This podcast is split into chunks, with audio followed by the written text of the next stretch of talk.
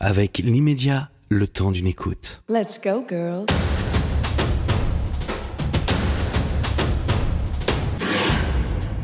À bloc.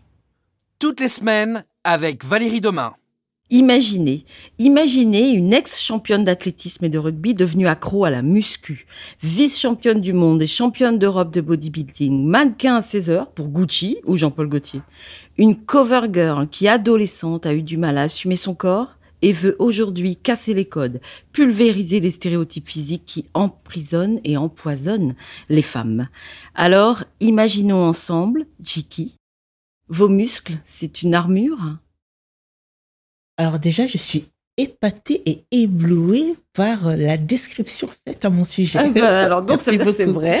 Euh, si je dis que mon, mes muscles sont une armure, je, je dirais que oui, c'est mon armure.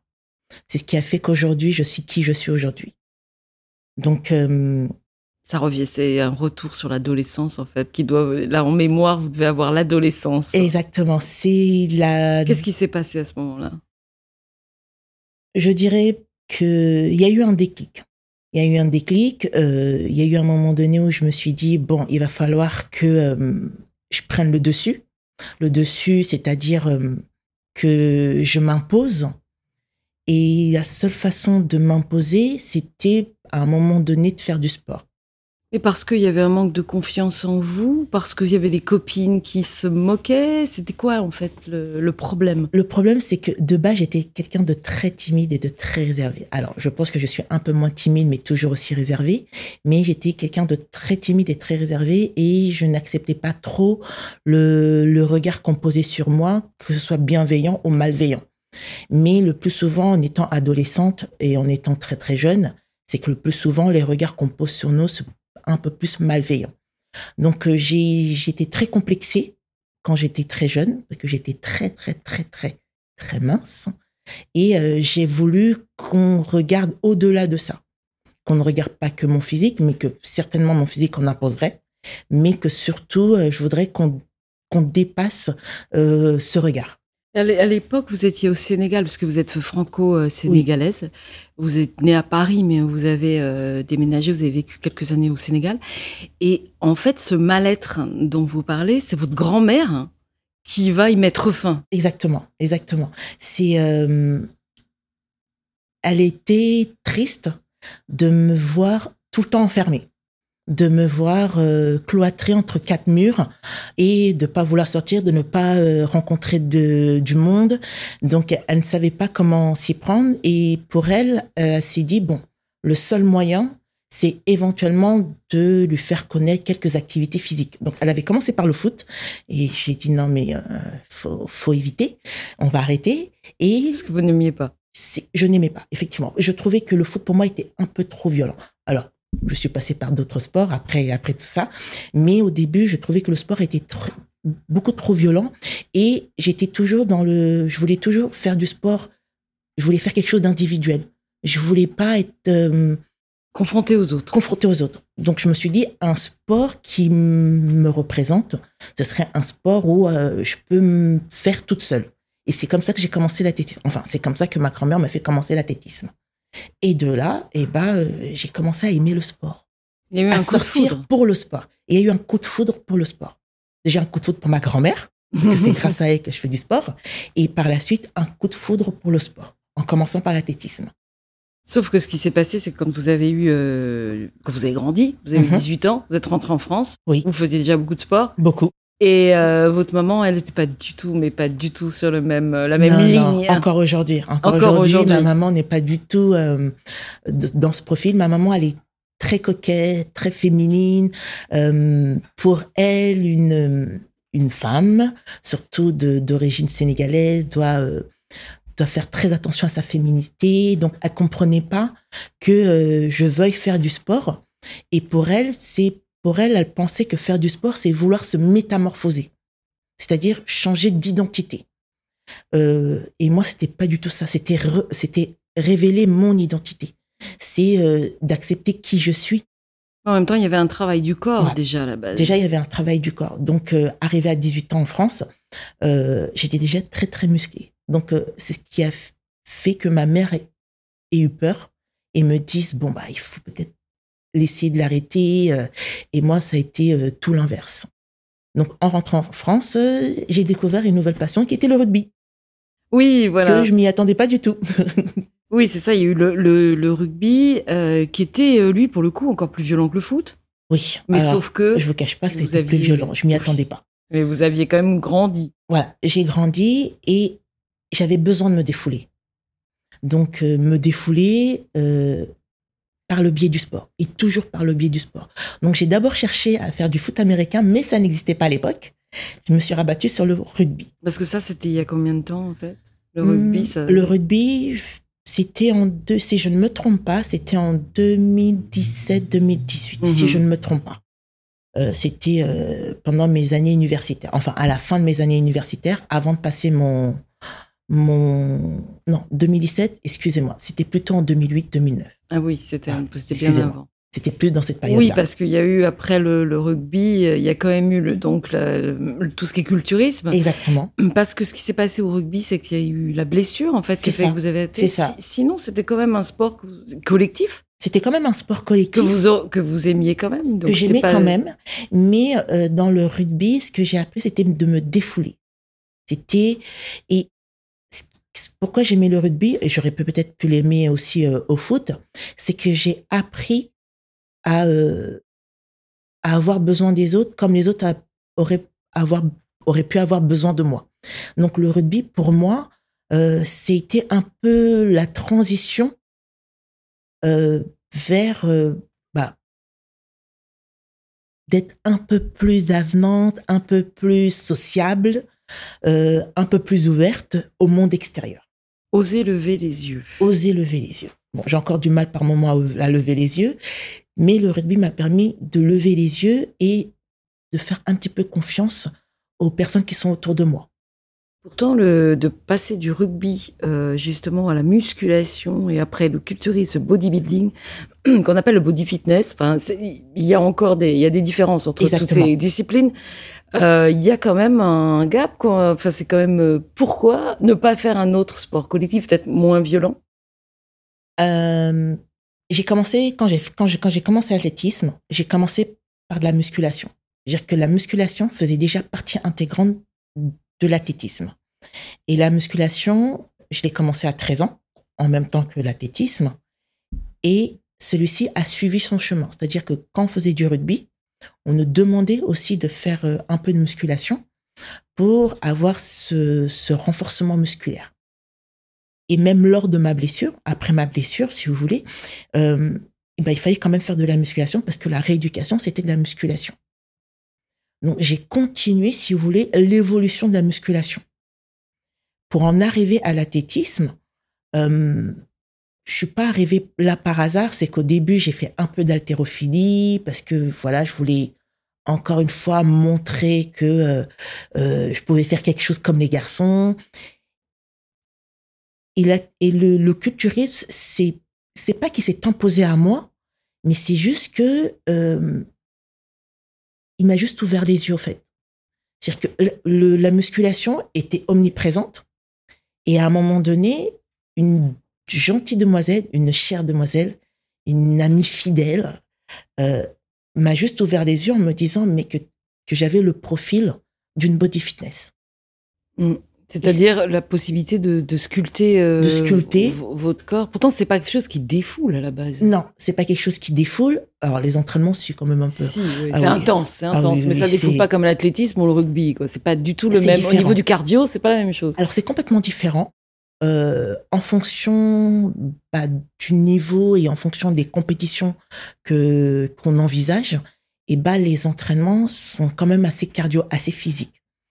Mais ce qui fait un tout où on sent justement la difficulté, c'est que bah il y a un régime alimentaire qui est aussi derrière, qui justement qui intensifie cet, en- cet entraînement. C'est ça, parce qu'en fait, quand vous êtes entré en musculation, on va dire, Oui, il y a- vous avez aussi épousé la façon de vivre d'une sportive de haut niveau. Oui. Donc, euh, et on sait qu'au niveau de, de la musculation, généralement, il y a des sèches qui sont assez intenses, c'est-à-dire où on, on a une, une alimentation qui est euh, donc euh, voilà, et qui, qui est très riche en protéines et peu en glucides, on peut dire ça comme ça. Enfin, et où vous mangiez quand même plus grand chose aussi, euh, à l'approche des compétitions par exemple. Donc vous êtes quand même entré dans une discipline qui était absolument incroyablement exigeante, que ce soit pour votre corps physiquement, mais aussi mentalement. Et donc en fait, quelle est la raison pour laquelle vous êtes resté en fait dans ce dans ce move, enfin dans ce, dans ce mouvement euh, parce qu'on sait que c'était une discipline incroyable. On sait que c'est une discipline incroyable. Qu'est-ce qui a fait que vous avez tenu? Euh, Je pense que un, je suis tombée sur les bonnes personnes. Deux, mais mon expérience professionnelle dans l'athlétisme et dans le rugby ont fait que justement j'ai pu obtenir la capacité, en tout cas le mental nécessaire pour tenir euh, une alimentation assez draconienne. Et de trois, euh, je voulais me prouver à moi-même que j'étais capable de tenir une alimentation ou un entraînement assez poussé. Je ne dirais pas hardcore parce que le mot est pas assez est faible, mais suffisamment poussé. Donc je pense qu'au début, c'était... Euh, je voulais savoir de quoi j'étais capable Jusqu'où vous pouviez aller? Jusqu'où je pouvais aller. Et c'était en même temps me prouver à moi-même qui j'étais. Mais est-ce qu'en faisant du muscle, on peut savoir qui on est en fait? Tout dépend comment, comment celui-ci est exploité. C'est-à-dire que moi, en faisant du muscle, enfin, en reconstruisant ma masse musculaire, euh, je me suis découvert en même temps je me suis découverte en me regardant un peu plus, en voyant les formes de mon corps, en me disant que bah, cette musculature m'est propre. Donc, euh, ça m'a permis de me découvrir un peu plus. Et de vous accepter aussi. Et de m'accepter. Est-ce qu'il y, a une sorte de puissance aussi, finalement? Est-ce que c'est dire, euh, bah, moi, plus je me muscle, plus je me sens puissante, plus j'ai de pouvoir alors le pouvoir, je pense que je l'avais déjà, mais il était terré. Je pense que plus je me muscle, plus je me, plus je me, révèle à moi-même. C'est plus comme ça que moi je le verrais. C'est plus je me muscle, enfin en tout cas, plus je m'entraîne, plus j'arrive à dépasser certaines contraintes dans l'entraînement ou dans l'alimentation, ou même en allant dans certaines compétitions, plus je permets de révéler ma puissance plus je, je m'ouvre un peu plus. Donc c'est le dépassement de soi. C'est le dépassement de soi. La performance. La performance, exactement. Donc est-ce que le sport, pour, pour vous, ça passe forcément, logiquement, par le dépassement de soi et la performance? Logiquement. Logiquement. Oui, logiquement et naturellement. Après, il y a d'autres biais pour euh, justement euh, faire le dépassement de soi. Mais moi, le sport m'a permis justement euh, de travailler ce dépassement de soi et c'est surtout de m'accepter tel que je suis. Mais là, ça va un peu au-delà d'un sport qu'on ferait justement juste pour, euh, pour se dépasser, puisqu'il y a, il y a quand même l'idée de faire du muscle. Donc, quand même, on s'approche aussi de, on peut dire, de, de l'image masculine. Bien sûr. Est-ce qu'il y avait aussi une volonté de sortir de ce schéma qu'avait votre, votre maman, en fait, de dire, bah, es une femme, tu dois rester à ta place de femme, parce qu'on vous, le disiez tout à l'heure. Euh, moi, j'avais envie, finalement, d'être un peu plus, est-ce que, un homme? Alors, je dirais pas être un peu plus un homme. Je pense, et messieurs, veuillez m'excuser, c'était, entre guillemets, pour montrer que j'étais aussi capable de faire la même chose que les hommes. Euh, l'athlétisme ou le rugby ou le lancer de marteau ou encore l'haltérophilie, euh, le plus souvent, quand un homme en parle, ça paraît naturel.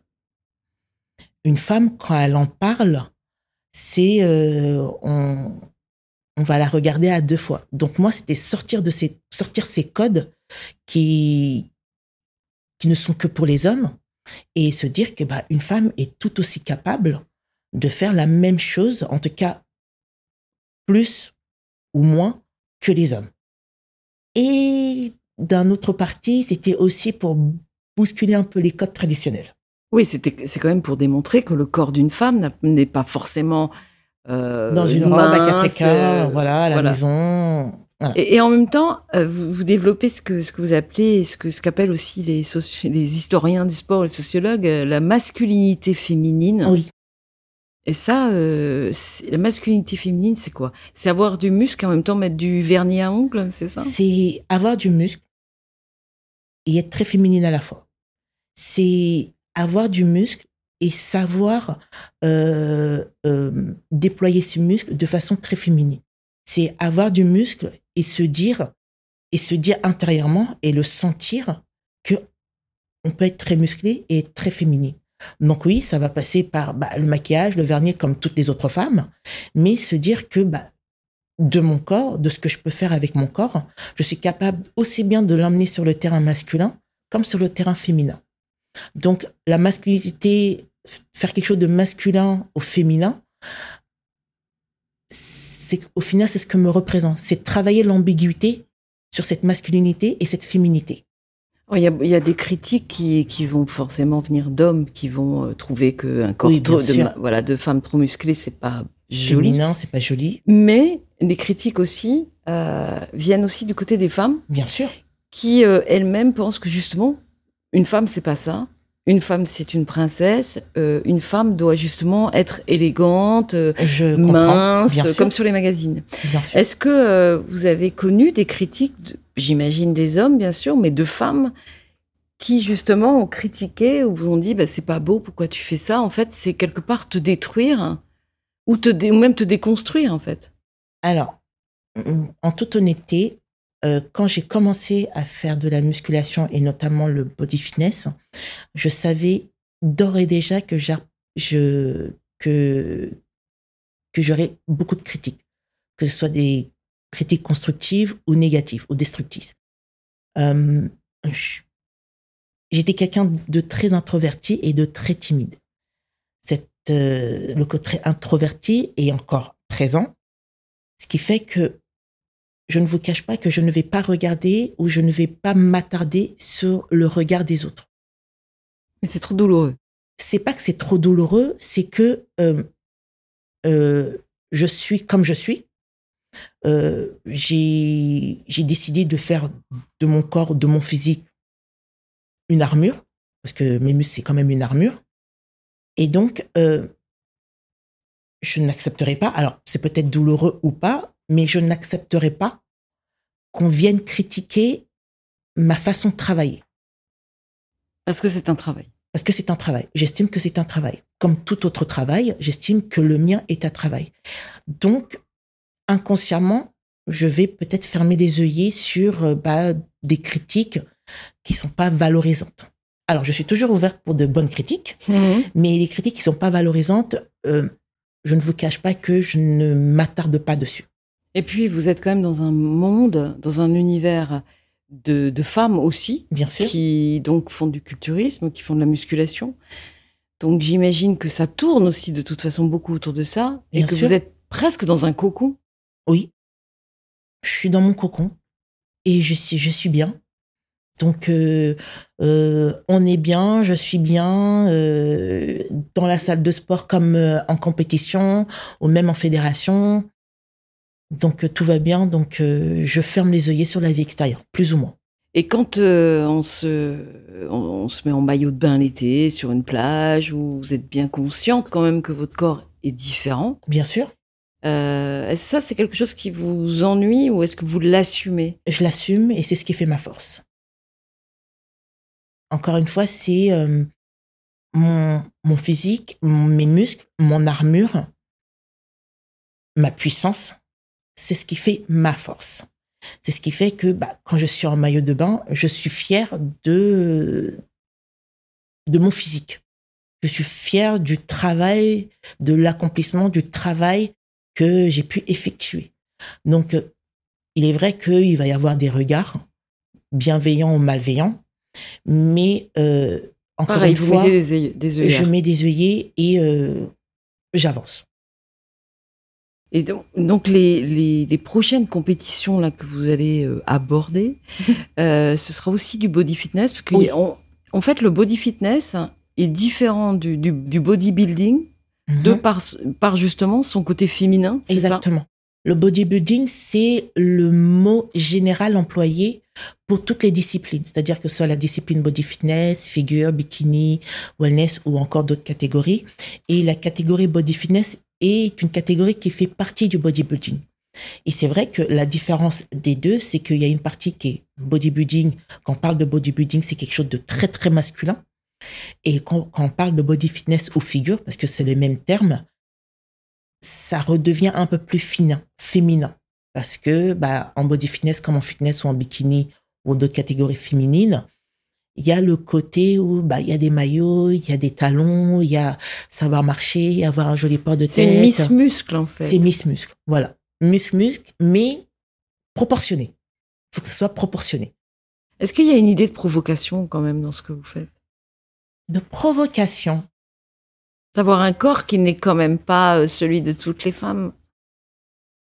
Euh, provocation, le terme, je ne sais pas s'il est fort ou faible, mais euh, de provocation. Tiens, je l'aurais jamais employé ce terme.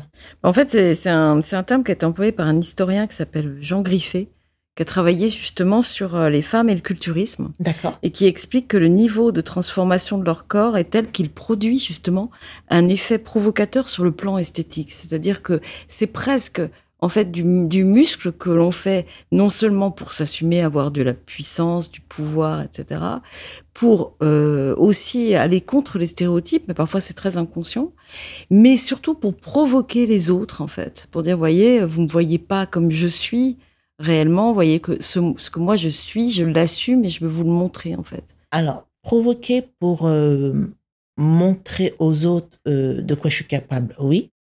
Provoquer pour susciter euh, de l'intérêt, c'est-à-dire quand je parle d'intérêt, c'est que peut-être certaines personnes vont dire je vais peut-être me mettre au sport, je vais essayer de me muscler, ainsi de suite. provoquer pour Provoquer pour provoquer, je ne pense pas, parce que je le fais d'abord pour moi, avant, avant, que ce soit pour les, pour les, autres, avant pour les autres. Si ça peut créer de la provocation, euh, j'en suis consciente. Et est-ce que je l'assume? Oui. Oui. Et là, on, on, parlait tout à l'heure de, de, votre ambition euh, de compétition. On n'a oui. pas tout à fait répondu à la question. Euh, en fait, euh, je suis partie un peu ailleurs. il, y a, il, y a, encore de la compète aujourd'hui ou, oui. ça? D'accord. Oui, il y a encore de la compète. Euh, J'ai juste eu une petite année compliquée suite à une blessure, mais on va dire que tout est rétabli maintenant. Et oui, je, c'est reparti. C'est reparti. Donc en fait, ça va être quoi Les championnats euh, Alors, de, du les monde championnats européen du monde, je pense qu'on a passé ce cap. Ouais. Je pense qu'on va euh, aller chercher d'autres titres un, encore plus prestigieux. Plus prestigieux que les championnats plus du monde. prestigieux que les Vous championnats savez que les. Jeux olympiques de, de body fitness, ça n'existe ça n'existe pas. Malheureusement, ça n'existe pas. Mais si on peut s'en rapprocher, pourquoi pas? D'accord. Donc, Je euh, ne dirai pas tout de suite ce que c'est, parce oui, que sinon parce tout le là, monde va le savoir. Oui, il y a un suspense Il y a là. un suspense. Euh, en, en tout cas, la France est pas forcément l'épicentre de ce que ce que vous faites parce qu'il n'y a pas euh, y a, il y a pas beaucoup de considération déjà pour tout ce qui est bodybuilding, body fitness en France, alors que euh, dans d'autres pays comme euh, moi, je pense que l'Italie, euh, Tous les autres Tous pays les- en dehors de la France. européens, c'est professionnalisé en fait. Voilà. En- que ce soit européen ou, ou américain, le bodybuilding est vu comme un sport à part entière. En France, malheureusement, c'est encore un sport très cliché. Ce qui fait que euh, le, les compétitions de bodybuilding en France, alors il y en a, il commence à en avoir un peu plus, mais euh, au niveau international, que ce soit des compétitions professionnelles internationales, euh, c'est plus à l'extérieur. C'est plus en Espagne, en Italie, même en Russie, euh, euh, au Mexique, euh, au Brésil. euh. Parce que ce qui avait freiné aussi euh, les, justement le, le bodybuilding, les championnats de bodybuilding en France, c'était donc euh, toutes euh, toutes ces, ces histoires de dopage qui ont été vraiment Mhm. qui sont qui ont été en- encadrées par la France assez rapidement et qui ne le sont pas forcément dans les autres pays européens. C'est vrai. Euh, c'est pour ça que en fait le bodybuilding aussi a mauvaise presse Mhm. parce qu'il y a eu quand même beaucoup d'histoires de dopage, de, stéro- de stéroïdes, euh, et donc euh, je pense que ça, ça doit vous peser aussi.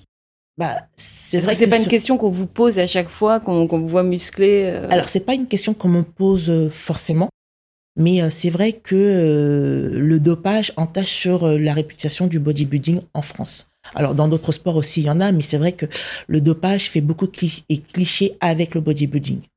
Donc, il est vrai que euh, ce dernier empêche euh, certaines compétitions, que certaines compétitions se produisent en France parce et que plus là, à l'extérieur. Parce que là, tout l'enjeu, c'est peut-être de démontrer, euh, et ça, maintenant qu'il y a les réseaux sociaux, c'est peut-être le message passe un peu plus, mais c'est de démontrer aussi que les femmes peuvent avoir une musculature importante, ce sera jamais celle des hommes malgré Bien tout, sûr.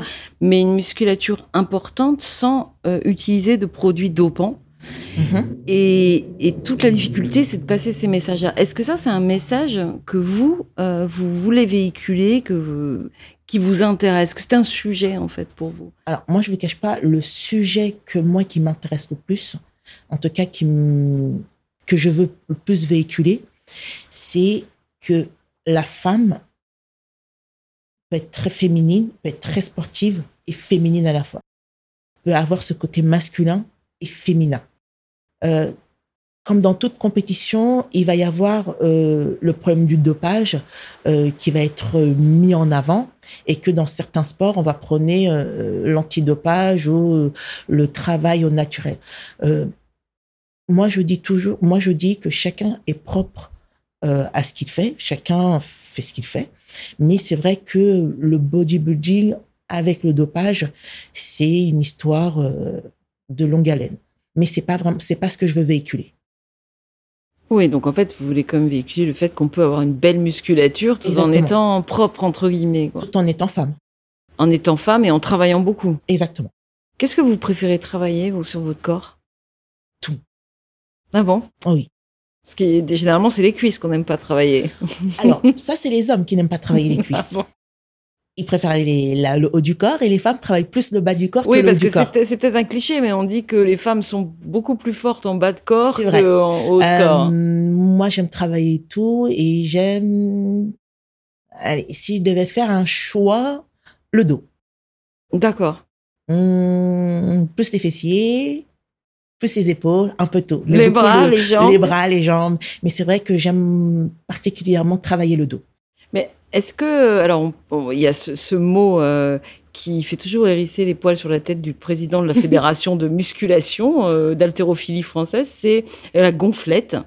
Euh, ce mot gonflette, parce que lui dit qu'il y a beaucoup de travail derrière ce qu'on appelle gonflette et que ça l'amenuise en fait en quelque sorte. C'est péjoratif.